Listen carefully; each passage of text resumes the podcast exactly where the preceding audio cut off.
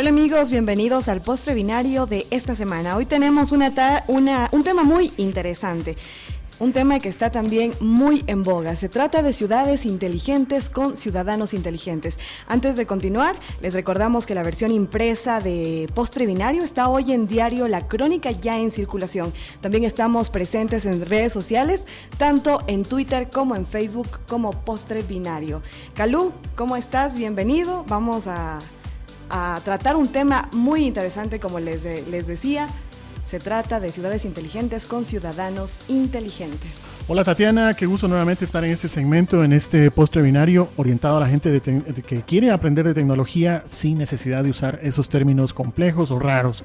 Efectivamente, hoy vamos a hablar de las famosas Smart Cities o traducido al español, las ciudades inteligentes, que incluyen algunos componentes de innovación que ayudan a desarrollar eh, una mejor calidad de vida en, en cada una de las personas que están viviendo en cada una de estas ciudades.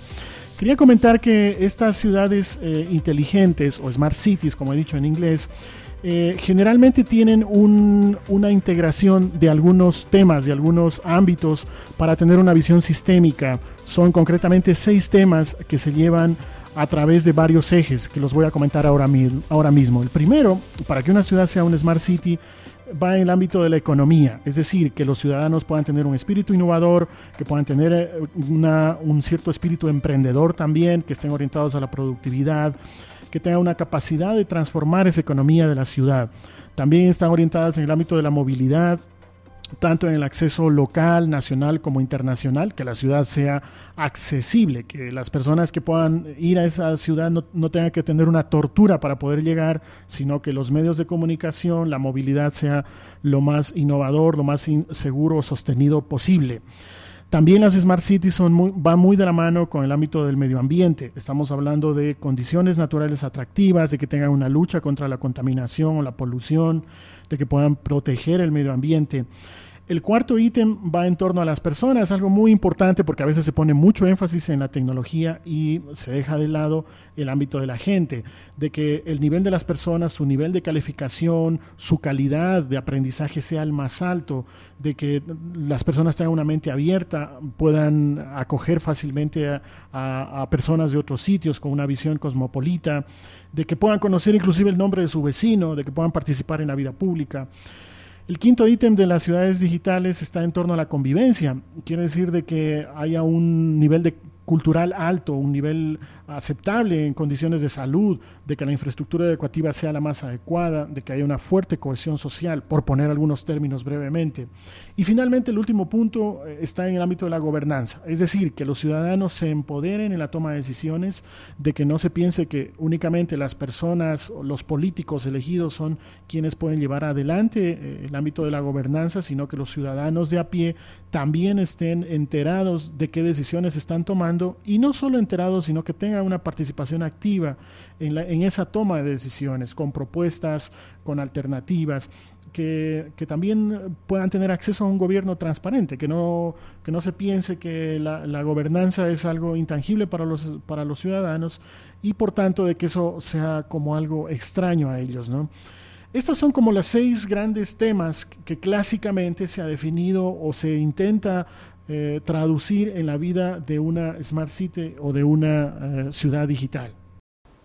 Estamos hablando de ciudades inteligentes, con ciudadanos inteligentes. Entonces, eh, de lo que yo entiendo más o menos, los ciudadanos inteligentes serían personas que estén en perenne actualización, personas que puedan enfrentar los retos tecnológicos para poder solventar sus necesidades. Es así como, Sí. ¿Cómo se presenta? Sí, lo, interesante es de que mm, este tipo de tecnología a veces suena bien, eh, suena bonito, suena agradable. De hecho, hay muchas ciudades que ya están en pos de este tipo de, tendencia. El problema es que a veces esta condición no se cumple en el sentido de que no termina siendo real, sino que es una especie de teoría donde se pone mucho énfasis al ámbito tecnológico y se olvidan otros componentes más sistémicos, de tal manera de que solo pensamos de que una ciudad inteligente es porque tiene un buen acceso a Internet, tiene un montón de computadoras o puedo saber dónde puedo estacionar mi auto, que sin duda eso ayuda a una ciudad inteligente, pero no es el único motivo, la tecnología no es el único frente sobre el cual una ciudad inteligente realmente se pueda desarrollar. Y para no eh, confundir yo más eh, sobre estos temas, hemos invitado a un experto en estos temas. Ah, hemos invitado a alguien que ha estado trabajando en ámbitos de innovación, que ha estado trabajando en ámbitos de ciudades inteligentes, y es Juan Pablo Espinosa quien ahora mismo está con nosotros. Quiero darte la bienvenida, Juan Pablo. Y em, empezar primero por felicitarte, dado que tú estuviste en tu etapa de servidor público llevaste a cabo un evento importante en noviembre del año anterior en Quito sobre ciudades inteligentes. Hubo una gran audiencia, unos, unos, participantes fenomenales y eso fue parte de tu trabajo, el cual nos pareció muy interesante. Juan Pablo, ¿cuáles serían como las grandes conclusiones, así la, el, el, el meollo del asunto de lo que fue ese evento en noviembre del año anterior? Te escuchamos, Juan Pablo. Eh, ¿Cómo estás, Calú? Eh, ¿Cómo estás, Tatiana? Qué gusto saludarles, eh, estar en contacto con los Radio Escucha y con los cibernautas, ya que es un programa transmite online.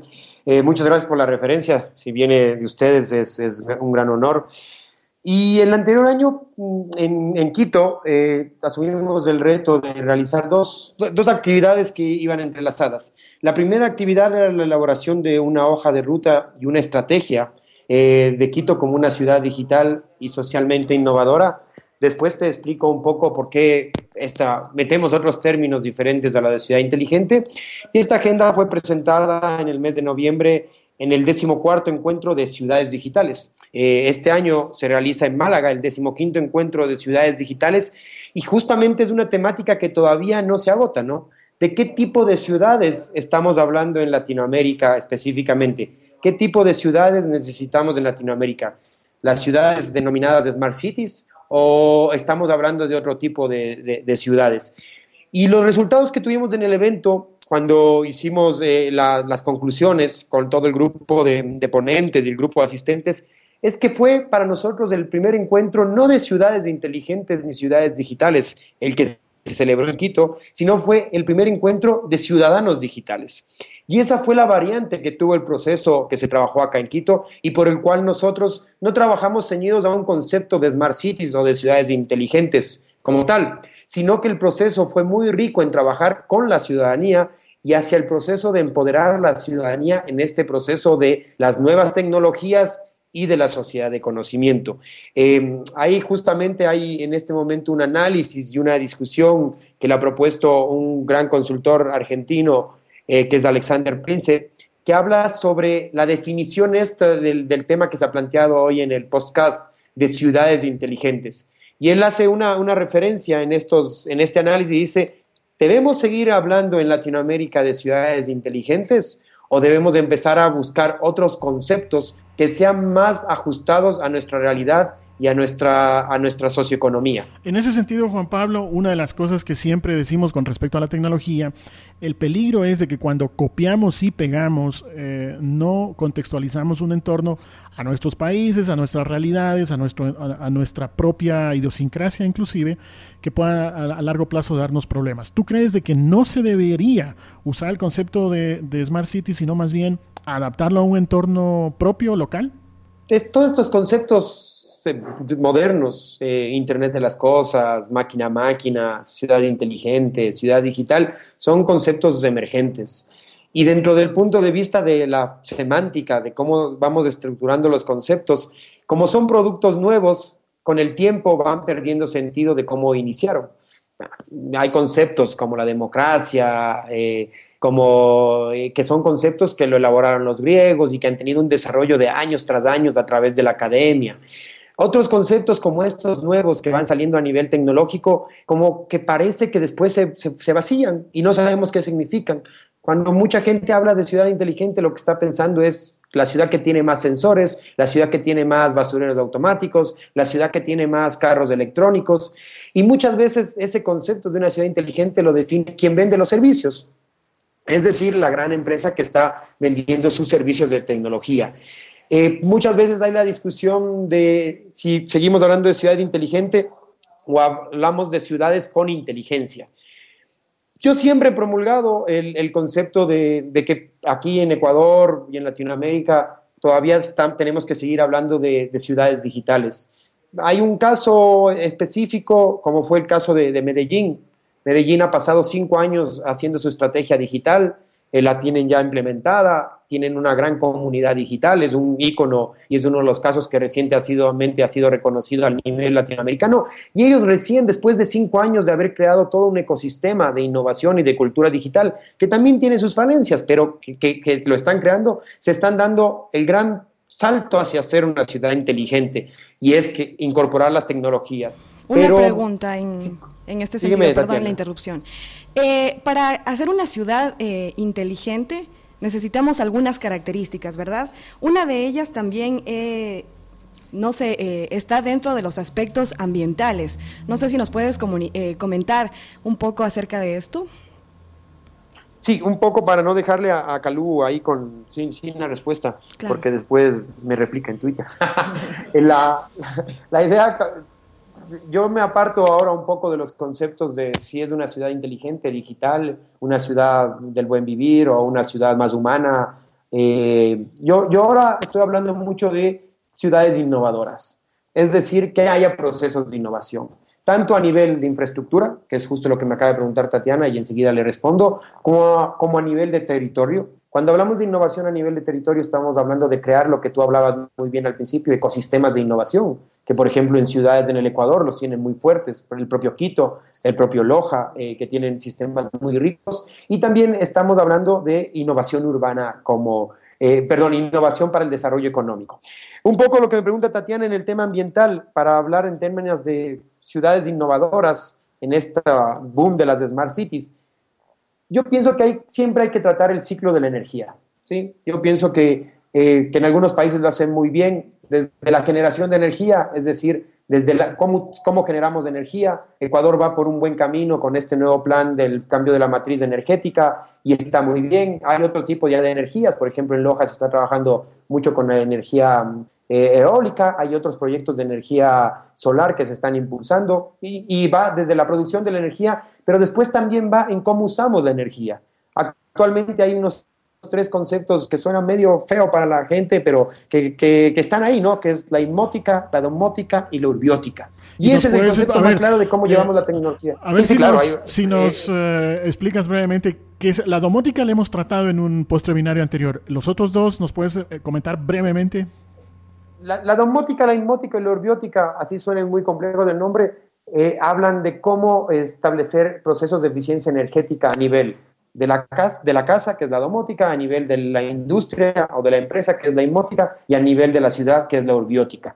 Esos conceptos también tienen que ver mucho con el medio ambiente, porque lo que está llevando ahora la tecnología es que podamos utilizar eh, los sistemas de, control de cuánta energía consumimos. Que nuestra refrigeradora, que nuestra tostadora, que nuestro microondas en pocos años nos manden un SMS, porque no hay que olvidarse que aquí en Latinoamérica seguimos haciendo apps cuando solo el 10 o 18% trabaja con teléfonos inteligentes. Nos mande un SMS y nos diga, me voy a pagar, no me voy a pagar. Estamos muy prontos a ese mundo del Internet de las cosas.